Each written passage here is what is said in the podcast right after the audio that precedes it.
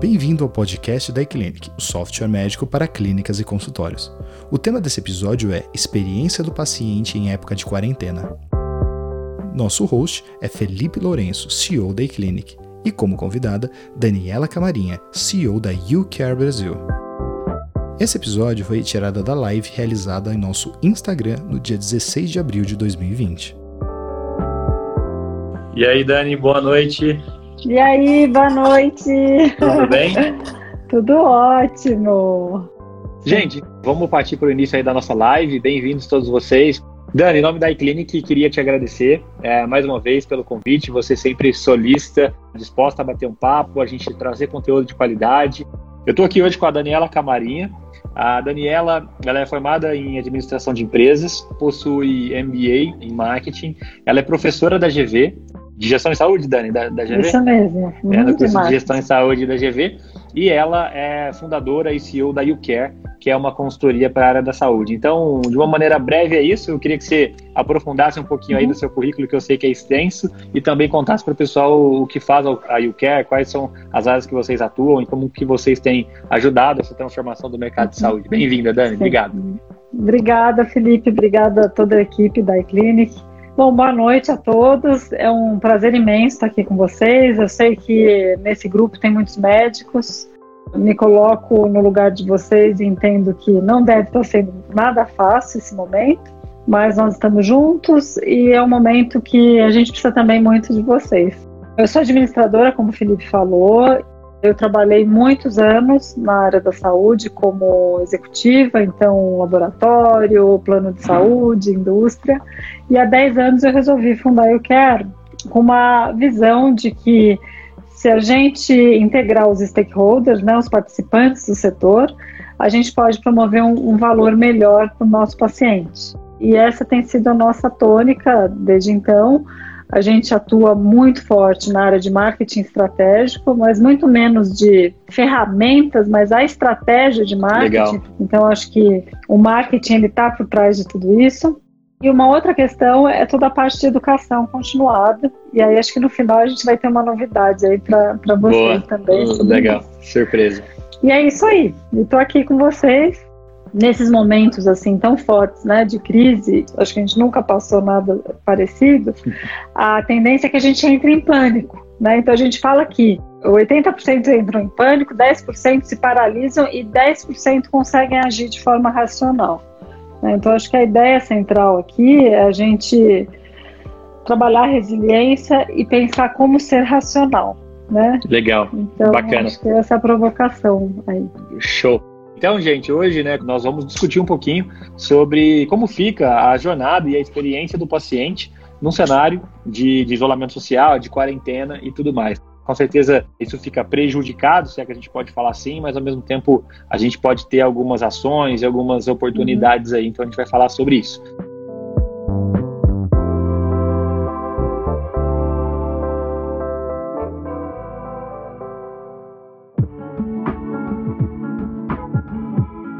Dani, antes da gente entrar no, no uhum. tema, eu queria que você contextualizasse para o público aqui o conceito em si de jornada e experiência do paciente. Porque uhum. é um tema que, com certeza, eu acho que os profissionais de saúde, os médicos que nos seguem, ouvem, Sim. já ouviram em algum momento, mas talvez muitos deles não se aprofundaram e desceram uhum. aí no, no, nível do conceito. Então, uhum. explica para a gente o que é isso, que aí eu acho que aí tá. é, é, um, é, um, bom insumo para a gente dar esse, tá. esse start. Bom, pessoal, o que, que acontece? Acho que a primeira coisa é vocês é, não imaginarem e não pensarem que experiência é algo novo. Não, vocês já fazem isso há muitos anos. Como marketing que nasceu há milhares de anos com a igreja, né, que a gente uhum. usa essa colocação, a experiência desde o início da prática médica já, já existia. E ela é muito vista como segurança do paciente, mas lógico, dentro de uma perspectiva de jornada, então vamos imaginar que a gente tem um paciente e a gente vai colocá-lo, eu gosto sempre de usar essa, essa analogia, numa estação de trem. E nessa estação, o trem ele não vai fazer uma rota direta, ele vai ter algumas paradas. Essa é a jornada do nosso paciente, né? Então ela começa um pouco antes de ele chegar na estação e ela não termina. Ela não uhum. deveria terminar. Então, a gente diz muito que na área da saúde não existe vida depois do atendimento no consultório. O que quer dizer isso? Que muitas vezes o paciente ele é acolhido, ele tem todas as questões importantes para que a experiência dele seja muito boa, mas a gente não dá continuidade nesse atendimento. Então, acho que de uma maneira muito simplista, a experiência é quando a gente coloca o paciente no coração do nosso negócio. E aí tem várias questões, acho que inerentes a, ao tema, que é todos nós temos um grande objetivo que é melhorar a entrega de serviços para o paciente, né? Aquela formulinha lá de valor é igual a qualidade mais o serviço agregado dividido pelo custo. Pelo custo. Isso. Então, e, só que o que acontece? Nem sempre o que a gente vende para o paciente é o que ele compra de nós, né? Então, é muito importante que a gente também se coloque nessa jornada, não como médico, mas como paciente. Então, quando uhum. ele vem na frente, a gente tem essa tendência de se colocar um pouco mais no, no, no lugar dele. Então, experiência a gente pode dizer que se refere a todos os momentos que o cliente tem com a gente e não apenas aqueles com a equipe de atendimento. Antes da jornada, durante a jornada e depois da jornada. Legal. Deve ser sempre criar uma jornada memorável porque a percepção do paciente ela é 95% emocional e apenas 5% na razão. É realmente a gente desenhar uma jornada onde a gente entenda sobre a perspectiva do paciente qual é a emoção dele naquele momento. Naquele momento a gente fazer as coisas acontecerem. Lógico que se ele está no, no momento da jornada com medo e ansioso, todas as questões relacionadas à segurança do paciente, muito bem apresentadas, um prontuário é, uhum. organizado, isso reduz, com certeza, essa emoção. Lógico que essa jornada que eu estou falando, ela mudou. A gente tem, um paciente sendo atendido via, via teleconsulta. Exato. Né? A gente tem agora uma grande tarefa de dar voz à nossa empresa, à nossa clínica, ao nosso consultório, e se colocar como um líder nesse momento, né? Eu ouvi o paciente, eu sei o que ele tem, então o que eu vou fazer para ajudá-lo nesse momento tão delicado, tão difícil e que ele vai precisar ainda mais de mim, né, como médico. Bacana. E eu acho que você, a sua analogia eu achei perfeita, que é essa analogia do trem. Porque é aquela coisa, acho que ah, alguns profissionais, alguns médicos, quando pensam em jornada, eles, eles, muitas vezes pensam, ok, né, o paciente, a jornada do paciente começa no momento que ele chega na minha clínica, tá ali é, se credenciando, fazendo o check-in, e termina Sim. quando ele, né, o médico encerra a consulta, ele pega e, e vai embora. E, e, uhum. e, esse conceito você bem falou, né? A jornada uhum. ela começa muito antes de você chegar na estação ali. Né? Acho que é todo, é todo o caminho até lá. E é até engraçado, porque quando a gente está numa perspectiva né, de, do atendimento físico, que é o que a gente estava habituado, era muito lógico você pensar na jornada como essa questão ali limitada do momento da clínica e, e que ele entra na clínica e no consultório ou sai. Mas agora que a gente está é, com isolamento, em quarentena, você começa a ver que a jornada, é, que a jornada ela é muito mais ampla que isso. Então, eu acho que esse momento também foi até um momento de inversão e que ficou mais claro que a jornada ela começa a hora que o paciente está procurando o seu telefone na internet ou ele está pesquisando qual médico ele vai, ele vai frequentar e depois a consulta como que o, médico mantém esse relacionamento próximo, humano aquecido, muito além do momento da consulta. Uhum. Eu gostei muito da analogia e eu acho que esse momento que a gente está tá um pouco mais fácil para os profissionais pararem para pensar, notar essa amplitude, né? Que é algo um pouquinho, o um buraco é um pouquinho mais embaixo, a jornada é um é. pouquinho mais longa para os dois lados, né? Tanto no uhum. antes quanto no, no pós-consulta ali. E, e, aí, nesse sentido, eu queria que você contasse um pouquinho o que, que vocês têm visto, né? Até os uhum. profissionais que vocês prestam consultoria do ponto de vista de jornada, o que, que tem acontecido? Como você vê o paciente nesse cenário, né? É, o consultório está fechado, tem médico é, com consultório aberto, mas na verdade o paciente está com receio de, de ir ali até a clínica. Então, como que o paciente está se enxergando e se, se vendo nesse momento? Como que ele está sentindo? Bom, acho que a primeira questão, uh, como um gancho do que você acabou de dizer, você falou muito bem que de alguma maneira a gente precisa automatizar esse contato ah, nesse momento, porque eu não vou ter o contato físico da consulta. Então, acho que a primeira questão é como que eu, eu trago esse paciente para a clínica e não deixo ele solto. Ele precisa ser acolhido. Uhum. Desde quando ele é meu paciente e também aqueles que ainda não são. Então aí uhum. eu já vejo um, um gap importante, uma grande oportunidade para os profissionais de se colocarem. E como que a gente faz isso? Existem várias maneiras. A gente tem pacientes que deixaram de frequentar o consultório e talvez agora seja uma grande oportunidade de retomar isso, efetivar é, o nosso papel, né? Falar realmente com ele e falar o que, que a gente tem feito. Eu acho que desde de consultas possíveis via teleconsulta, e aí para isso a gente precisa ter toda uma infraestrutura de tecnologia, mas além disso, toda a questão de marketing digital de multicanais, através de WhatsApp, através de um sistema que congregue né, todos esses meus pacientes e assim por diante. Então a gente diz muito que a tecnologia ela escala a, experi a experiência. Eu tenho a chance, sob um ponto de vista de jornada, de escalar isso.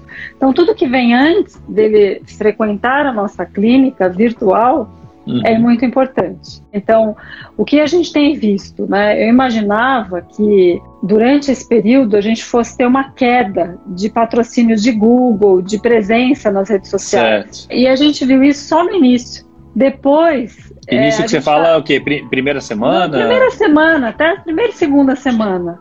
Agora a gente tem percebido que voltou ao normal. O que, que isso quer dizer para nós? Que as pessoas já estão também se preocupando na retomada. Uhum. Se eu uhum. não estiver presente agora, eu posso ter mais dificuldade de manter minha presença lá na frente. Então, tudo que vem antes do atendimento presencial ou digital, que é o nosso caso, é muito importante que a gente trabalhe. Então, certo. a gente precisa fazer um trabalho junto aos nossos pacientes, aqueles que já estão conosco, aproveitar essa oportunidade de falar com ex-pacientes uhum. e criar realmente uma estratégia de falar com possíveis novos pacientes. A partir desse momento, a gente fala que existem algumas etapas aí e pontos críticos da implantação da experiência do paciente. E uma delas, eu gosto muito de um case da, da Atena, que é uma empresa internacional, Sim. e que ela fala o seguinte: o que, que eles querem inspirar? Confiança de que os conhecedores, né, de que eles são os conhecedores, e toda vez que eles falarem conosco, eles vão uh, ouvir a notícia mais confiável, né? Então a gente tem visto uhum. vários fake news. Não, eu tenho a voz, eu vou falar o que é o correto. Além disso, ela fala que ela almeja o sucesso dos seus pacientes. Como que a gente vai garantir o acesso para eles com atendimentos e recursos de que eles precisam? E a outra questão é realmente a questão da esperança. Deve existir por trás de tudo isso a esperança na área da saúde, é, é algo que é um sentimento super forte. Então, quando a gente fala em, em, em experiência, a gente fala em acesso, conveniência junto com a experiência. Então, a gente consegue, fora da área da saúde, tangibilizar isso facilmente através de um Netflix. Ele nos avisa os filmes novos que estão disponíveis para nós. A gente se, se sente em uma jornada como um Uber, como um Airbnb, que já nos avisou que, por enquanto, ele não está disponível, né? E já se colocou rapidamente quando estará, o que, que pode ser feito até ele estar. Eu falo que, nesse momento, os médicos são super importantes dentro da cadeia de saúde porque eles podem fazer, com o auxílio da teleconsulta, a cadeia voltar a andar. Uhum. Né? Porque dali eu vou ter pedidos de exames, eu vou ter pedidos de medicamentos, eu vou ter o paciente solicitando uma coleta a domicílio e, e pacientes que têm doenças crônicas e que precisam de um acompanhamento, eles não estejam sozinhos, porque acho que essa tem sido a grande preocupação dos médicos, né? O que, que eu faço com os meus pacientes que eu não posso deixar de atender, né? Então, criar uma comunicação para esse grupo pré e durante é super importante. E uma questão que eu acho que vale a pena reforçar é que se a gente fizer isso hoje, a gente vai continuar fazendo depois independente se o paciente ele estiver sendo atendido é, digitalmente ou presencialmente. A gente uhum. vai continuar falando com ele, porque eu já vou estabelecer uma régua de comunicação que vai avaliar esse paciente antes, durante e depois. Então eu não vou deixar, não vou deixá-lo mais solto. É trabalhar muito forte a comunicação. Então a chave para a gente chegar aos clientes vão ser os dados. Então pensar em banco de dados, em plataformas digitais de comunicação com esses pacientes, de conteúdos relevantes, de métricas, e a gente tem uma métrica fundamental em experiência do paciente, que é o NPS. Né? Net então, Promoter Score, né? Depois você puder também explicar isso. um pouquinho para quem ainda não conhece. Sim, sim. O que, que acontece? Acho que é super importante para vocês entenderem. Há muitos anos atrás, falavam que a gente precisava medir a satisfação dos, dos clientes. Então, a gente tem várias empresas que até hoje tem uma folhinha que fala o que você achou desse serviço. O que, que acontece? Quando eu meço a satisfação, eu estou eu tô avaliando naquele momento se ele está satisfeito em relação à expectativa que ele tinha do nosso serviço. E já a experiência, que tem como uma métrica super importante o NPS, ela avalia a jornada do paciente. Então, quando geralmente é feito o NPS? Quando o paciente ele conclui o serviço que ele foi, foi utilizar. Então, a partir de alguns dias que ele foi ao consultório, a gente pode enviar para ele através de WhatsApp, de preferência, porque o índice de retorno é muito grande. Muito alto. Ou, se não, por, por e-mail. Uma pergunta que vai avaliar a perspectiva futura dele utilizar os nossos serviços. O que, que a gente mede, né? Os promotores da marca, que é quando ele dá a nota de 8 a 10, os detratores, que é até 2, e dos 2 aos, ao 8, Neutro. e ainda é os neutros, mas é aquela história. Você tem um 8 que é considerado neutro.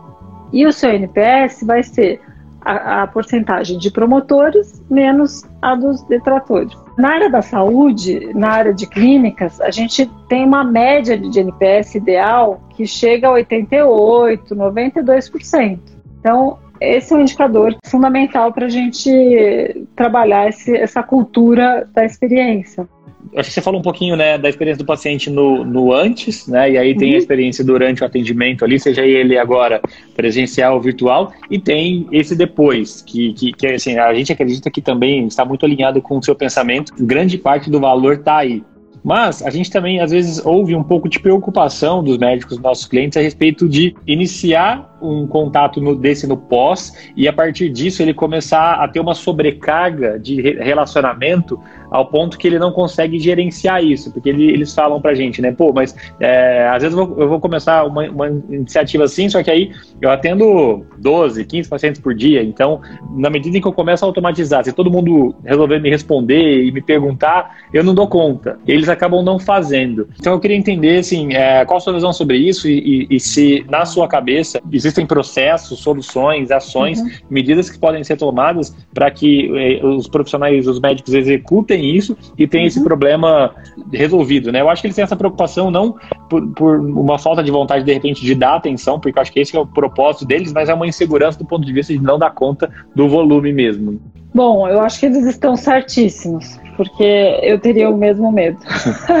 é aquela história, a partir do momento que a gente abre um canal, Uhum. É difícil depois também a gente fechar esse canal, né? Então acho que essa abertura precisa ser muito bem estruturada. O que que acontece? Acho que a gente volta na questão da tecnologia. A tecnologia, ela precisa ser uma aliada nossa. Uhum. Então, a partir do momento que eu definir que todos os meus pacientes, a partir do momento que eles saírem do meu consultório, eles vão ter alguns micromomentos e pontos de contato que a minha empresa vai fazer com ele, eu acho que isso acaba nos ajudando. Né? Então, hum. por exemplo, esse contato a gente sabe que já existe através do WhatsApp com várias especialidades e às vezes ela tem que realmente existir, é super difícil. Então, primeiro, ele precisa ter uma equipe ou uma pessoa que dê suporte a algumas questões e que possa filtrar essas interações. No quesito de não deixar o paciente solto, sozinho, existem ferramentas hoje, eu acredito que até uh, no software de vocês, que a gente pode Sim. criar uma série de comunicações personalizadas e não tão frequentes, porque o paciente não quer saber do seu ginecologista todos os dias, né? Uhum. Ele, ele quer algumas. Se, se, eu sou uma paciente gestante, eu adoraria receber do meu ginecologista, do meu, do meu obstetra, algumas informações relacionadas à nutrição, porque a voz dele para mim ela representa é é, muita coisa. Então, quanto mais ele me acolher, eu, vai ser melhor. Eu vou, vou ficar mais é, feliz com, com esse profissional. E aquela história do mais é menos. São poucas ações, mas com muita eficácia. Essência, né? então, conteúdo, essência, qualidade, conteúdo de qualidade. Sim.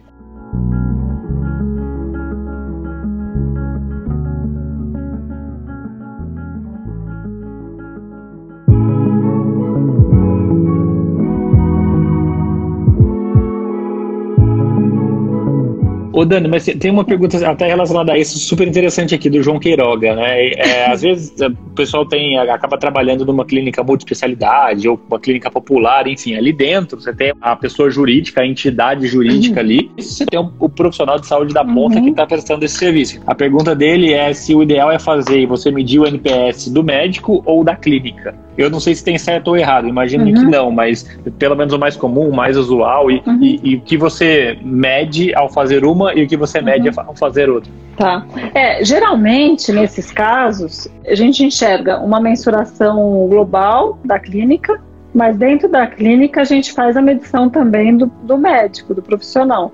Entendi. Mas são duas tá. pesquisas ou, na verdade, uma não, só? A mesma pesquisa. Depois... E aí você sabe quem atendeu, então depois sim, você consegue você consegue disseminar isso. Tá. É. A outra pergunta que era minha, o NPS então, ele é muito vai muito além de uma pesquisa simplesmente de satisfação. Só que assim, de certa forma, isso é medido de uma, de uma forma quantitativa. A beleza do NPS é essa, consiste em uma única e simples pergunta, que é, né, numa, numa probabilidade de 0 a 10, quanto você recomendaria esse serviço para um conhecido, para um amigo, para um familiar. E aí no final você tem um número, que é o NPS em si, você mede de forma quantitativa. Como que você faz o quali depois, exatamente para entender, ok, estou com o NPS baixo e meus principais gargalos são esses aqui na, na experiência? Boa pergunta.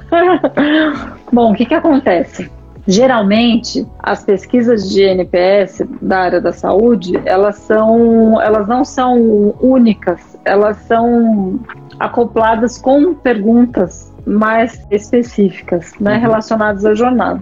A gente participou do desenvolvimento de um aplicativo de uma empresa de tecnologia que ela fornece para a área de medicina laboratorial um software, uhum. um aplicativo que no médico você consegue fazer já o check-in dos exames que você precisa fazer, agendar os seus exames. No balcão da, do consultório, assim que saiu da sala. Sim. Tá. É, a partir do momento que ele entra no laboratório e esse laboratório ele tem esse software, ele automaticamente ele, ele tem a visão de que o paciente fez o, o check-in oficial, ele chegou ali. A partir do momento que a, a recepcionista finaliza o atendimento dele, ele já recebe uma notificação de estrelas, como no Uber. Uhum. Até, até esse momento, como que tá a sua... Como que tá sendo? Ah, legal. Aí a pessoa fala... Você tem uns checkpoints ali, você Sim. vai checando. Ah, legal. E ao final de alguns dias que ele fez os exames, fez tudo, ele recebe, porque eles pegam a média né, do, do prazo de entrega dos exames, ele recebe a pesquisa. Dentro da pesquisa tem a pergunta mais importante, que é o NPS, uhum. e aí vem outras perguntas, que ele pode continuar ou ele termina. Então aí a gente tem que perguntar: olha, o que fez você dar essa nota para nós? Aí a gente traz a jornada e pergunta em todas essas fases de jornada Entendi. o que foi. Então, assim, montar o NPS, o que é mais importante é a gente estruturar uma pesquisa que ela seja personalizada para um consultório específico. Uhum. Né? Não é uma pesquisa com uma pergunta, porque senão a gente vai ficar no escuro. Ah, meu NPS está ótimo, mas eu não estou tendo alguns retornos. Então, uhum. acho que é importante estruturar coletar. Legal, eu acho muito, muito uhum. bacana essa ideia de, de coletar isso ao longo do caminho. E aí eu fiquei uhum. curioso, voltando para a experiência do paciente no consultório, uhum. né? Então, uhum. pegando esse caso aí da, de, um, de um player da indústria de, de diagnóstico né, laboratorial, que fez esse sistema e permite que dentro do próprio consultório, assim que o médico pede um procedimento, ele facilita para que o paciente já agende aquele, aquele, aquele, aquele exame e tal no laboratório. Beleza, é, a gente pensando um pouco de vista de proposta de valor, para mim é clara a proposta de valor que isso gera para o laboratório. Agora, pensando na experiência do paciente dentro do consultório, onde isso impacta na percepção do paciente pelo que ele está passando ali naquele momento e a percepção que ele tem do médico que está prescrevendo? Uhum. É, eu acho que bem colocado, né? A gente tem, tem hoje cada vez mais uma questão de compliance aí, uhum. de não indicar um serviço, né? Não é o nosso uhum. propósito. A gente quer de qualidade. Então, o que, que acontece? Muitas vezes o paciente já tem um, uma empresa que ele, que ele já usa. Então, ele vai receber essa notificação antes mesmo do consultório. Né? Então, aí, assim, a gente tem que entender até onde o médico uhum. tem que ir, porque às vezes tem, tem especialidades que nem vão ter um número tão grande de exames. Bacana, legal.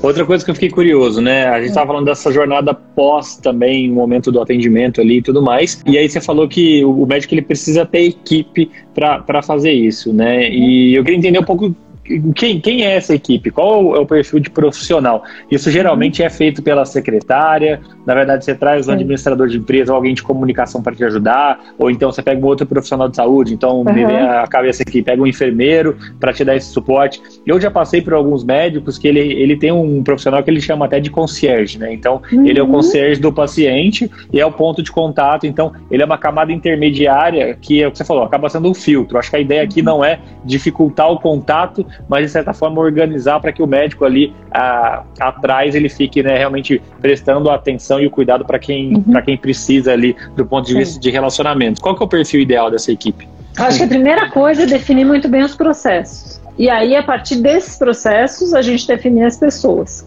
Uhum. A gente conhece empresas que a gente tem um grupo de secretárias com uma gestora de secretárias fazendo isso. Uhum. E aí você vai falar qual é a formação dela. Pode ser um administrador, pode ser uma enfermeira. O que é muito importante é que, existindo o, a vontade desse consultório, dessa clínica, a partir do momento que são definidas as métricas de resultado financeiro, o que, que a gente tem que fazer? Voltar um pouquinho. Eu quero chegar lá na frente desse jeito. Uhum. O que, que eu tenho que fazer para chegar ali? A questão do básico, eu sempre falo que o paciente ele quer receber uma flor. O que, que tem no miolo dessa flor? O básico. É o que você tem que fazer muito bem, senão você morre. Então, uhum. qualidade, ela está toda ali nessa, nesse miolo. Só que o paciente quer receber uma flor com lindas pétalas. Uhum certo? que é, coincidentemente é, é, o nosso logo, que, que é uma flor. Ah, que legal. É. Então, o que vão fazer, o que faz parte dessas pétalas? Né? Geralmente, os grandes momentos dessa jornada. Então, eu tenho a parte de atendimento, inclusive a parte de pagamento, que é um item fundamental dentro da jornada do paciente. Uhum. Que é ele pagar o que ele usou.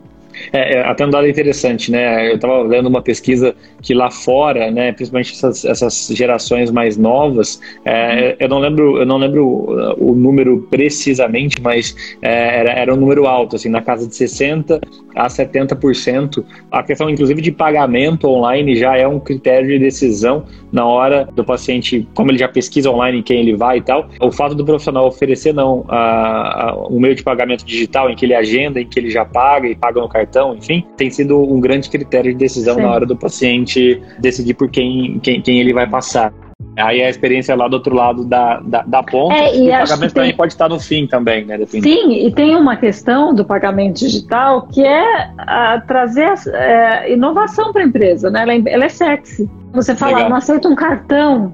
Uhum. Sabe, eu compro um pão com cartão, eu, eu vou pagar uhum. um procedimento que não seja no cartão. É. Então, é, que... esse, esse dado até interessante. A gente falou uma pesquisa com a nossa base, tudo bem que já faz acho que uhum. um ano, mas mesmo assim, Sim. eu acredito que nesse um ano ah, talvez não tenha mudado tão significativamente, mas ah, apenas 65% dos nossos clientes ah, aceitavam cartão, pagamento via cartão de crédito no consultório, ali no, no, balcão mesmo. Ou seja, você tem ainda um número massivo de 35%, isso é, isso é uhum. muito, né? é um terço aí dos nossos médicos que não aceitam esse tipo de coisa. E, de novo, né, realmente eu acho que é uma comodidade que você acaba trazendo que não tem preço. E isso possivelmente deve estar impactando alguns resultados e às vezes as pessoas não conseguem enxergar porque não estão medindo. Também daí a importância de tentar mapear toda essa jornada, incluir pontos nessa jornada que a princípio o médico nem cogitou, e aí vai, vai perceber que podem ter alguns gargalos aí, né? Então, e veja é... que o pagamento ele está muito relacionado ao acesso. Pessoas que não têm condições de fazer um procedimento ou fazer uma consulta com um médico diferenciado, uhum. ou que o plano de saúde dele não, co não cubra, você podendo parcelar, pagar de outras maneiras, você dá o acesso para esse paciente, né, ter essa, essa possibilidade. É, e, para o médico, dependendo da negociação, não muda porque ele antecipa aquele recebível, não acaba tendo um desconto, ou você passa de repente a taxa Uhum. para o paciente. O paciente às vezes prefere pagar a taxa, mas ele vai, né, vai ser atendido, vai ter o problema Sim. dele de certa forma resolvido.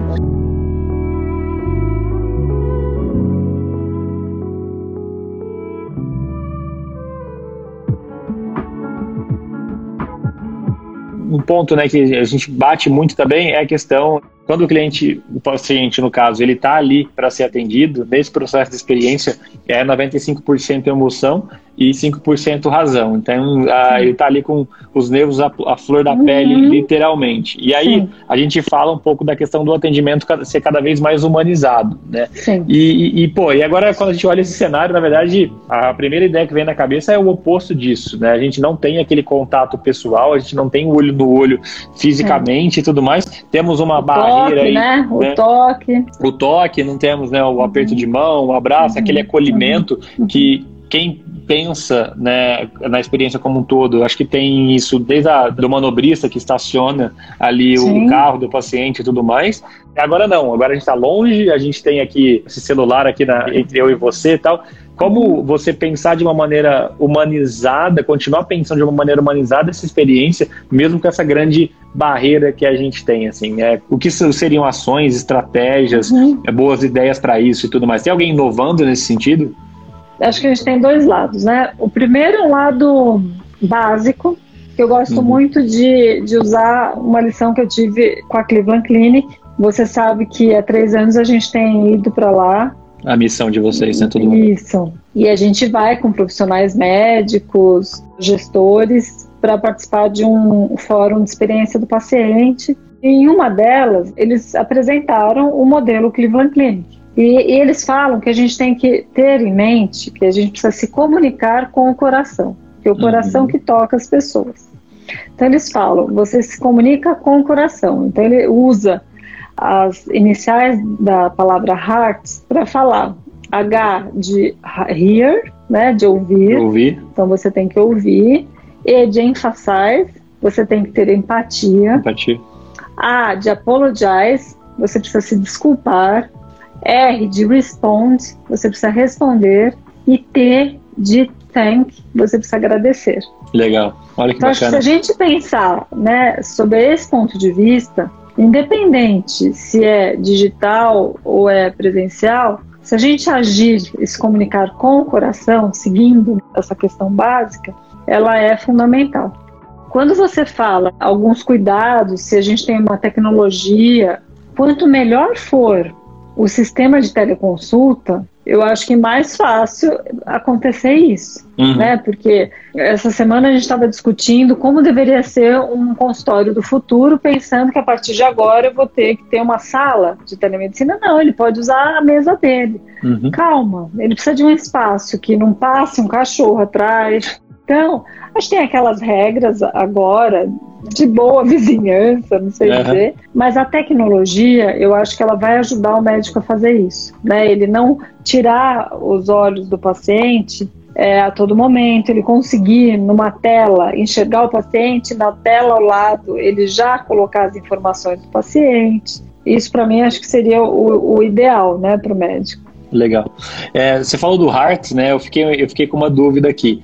Beleza, né? Eu acho que o hear, o ouvir é muito óbvio, o ter empatia também muito óbvio, óbvio. E o, e o se desculpar, o apologize, né? Porque é, é, é o se desculpar realmente só quando dá alguma coisa errada, você tá ali para se retratar, ou é Uhum. mais amplo que isso? É, foi bem colocado. Na realidade, assim, a gente tem que saber se desculpar quando dá alguma coisa errada, Uhum. né? Mas nós sabemos que esse momento é um momento muito delicado e que as pessoas, os pacientes, eles, eles não sabem lidar, né, com isso. Então, acho que às vezes a desculpa nesse momento, ela pode ser algo acolhedor. Uhum. Olha, para mim também é uma novidade. Me desculpe, eu gostaria de estar na minha clínica com você. Uhum.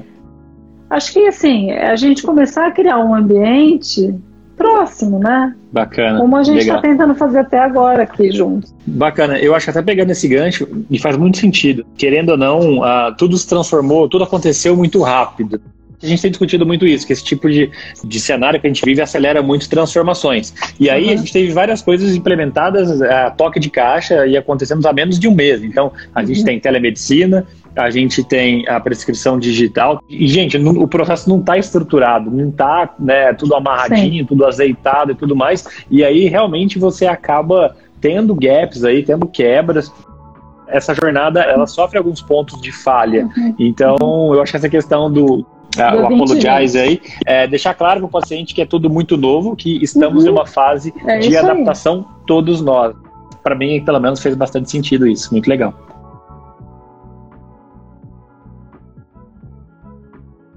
E agora, né? A partir de agora, quais, quais as mudanças que a gente vai ter e o que o médico pode fazer para começar a, a, repensar e se preparar para isso? Bom, acho que a primeira questão é a gente precisa ter um plano de contingência para que esse momento ele, ele passe sem tantos problemas, né? Acho uhum. que o quanto a gente puder minimizar, então tirar um pouco o chapéu do médico e realmente olhar o dia a dia, como que a gente vai fazer para honrar com todas as nossas despesas e daqui dois meses, três meses. Então acho que isso é fundamental. A questão a gente da colaboração. na ah. nossa na nossa live de ontem, né? Ontem eu fiz uma live com a doutora Lara da Savers e a doutora Ai, Luciana da Medicinai uhum. e a gente estava falando exatamente do plano de contingência, até pensando do ponto de vista até mais financeiro, que que o médico deve deve fazer para passar um pouco dessa dessa onda, sim, dessa fase sim, que que, que tá aí, né? Mas legal, continua, por favor. É, acho que a, outra questão é a questão da colaboração. Acho que eu nunca vi tanta colaboração assim, né? Uhum. E colaboração genuína, realmente de confiança, respeito um com o outro, não só internamente com a equipe que está preocupada com a situação, querendo honrar seus empregos, né? A gente também cuidando ao máximo para que eles continuem conosco. A questão de posicionamento e comunicação, acho que é fundamental qual é o nosso posicionamento? Ele vai continuar sendo o mesmo? Então vamos reforçar essa questão do posicionamento. E focar qualidade e segurança, eu acho que isso não pode, né, de nenhuma forma ter dúvida disso, uhum. que é o básico lá, o miolo da flor, ou faz bem ou morre. E aí reinventar o que eu comecei dizendo, né? Atendimento, processos, ambiente, RH, marketing uhum. e custos. Então acho que pensaria nisso. É, é, eu, é, não, eu ia falar, é muita coisa, mas eu Tecnologia acho que. Tecnologia é, tá intrínseca, tá, viu? Legal, é, eu acho que é, acho é, é inerente, né? É a base de tudo isso. É, teve uma pergunta aqui a respeito de prescrição digital. Como fica a experiência do paciente agora com o veto? Da prescrição uh, digital. E aí, só esclarecendo, gente, isso causou muita confusão hoje. Porque a gente teve a, a lei que regulamenta a telemedicina, foi feita em cima daquela portaria do Ministério da Saúde foi aprovada na, na, Câmara, depois no Senado, hoje foi, saiu, né, de ontem para hoje, o nosso presidente sancionou isso, mas com alguns vetos. Dentre esses vetos, tá, um deles falava que ele vetava a prática da prescrição digitalizada. Hum. Mas vale pontuar aqui que isso não inviabilizou e não proibiu a questão da prescrição digital. Sim. O que foi vetado é porque tinha muita gente com a interpretação que bastava o médico fazer uma prescrição à mão ou impressa no papel e que você poderia simplesmente fotografar ou escanear aquela, aquela prescrição que ela passaria a ter validade. Isso é uma prescrição digitalizada. Então foi isso que foi vetado. A prescrição digital, a prescrição eletrônica, ela continua valendo por conta dessa lei nesse período. Então, as prescrições assinadas digitalmente, como a gente vem discutindo aqui, ela tem sim validade, continua normalmente. Mas pegando um pouco esse ponto da prescrição, a gente fala que, ok, tem, você tem experiência no consultório, mas você tem experiência antes e a experiência depois. Só que, é, pelo menos na minha visão, até esse momento, a questão da dispensação do medicamento lá na farmácia, talvez ela não fazia parte dessa experiência do paciente, fazia parte da experiência do paciente, mas não era tanto relacionada ao serviço do médico em si. Era, mas acho que de, de, uma maneira um pouco mais light. Agora, em que tudo acontece digital e a prescrição, inclusive, ela é digital e, e o médico pode ir até a farmácia que ela vai ter validade, aquele SMS que ele recebe, ou então daqui a pouco vai pedir pela internet, essa experiência na prescrição passa a estar mais próxima ali do atendimento do médico. Vocês têm visto como tem funcionado e está sendo ponto de atenção da experiência, tendo muita quebra aí? O que, que vocês têm percebido? É, eu penso assim, ainda é muito novo, pode gerar algum, algum ruído. Uhum. O que é uhum. muito importante é que quanto mais lean a gente tiver essa jornada, vai ser muito mais simples para o paciente. E ele vai ver que o médico está acompanhando ele até ali, indiretamente, né? O médico está presente. Tá presente ali. É. Eu acho que é, é uma grande novidade. E é algo que você sabe, não, não foi desenvolvido agora. Já acontece há mais de décadas em é, outros países e tudo mais. É um aprendizado, é o 2020. A gente vai aprender e a gente tem que ensinar e mostrar para o paciente os benefícios disso. Bacana.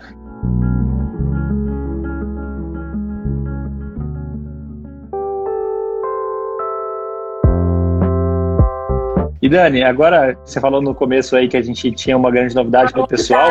É, queria que você contasse um, pouquinho aí que, que a gente, a iClinic, em parceria com a YouCare, está tá preparando para os nossos usuários. A gente aqui tem uma pegada educacional muito forte. Somos uma empresa de tecnologia, mas a gente acredita que ajudar e educar o profissional médico quando o assunto é negócio, é gestão e a experiência do paciente está dentro disso, isso também faz parte um pouco do nosso propósito. Então, conta aí, pessoal, o que, que vai acontecer.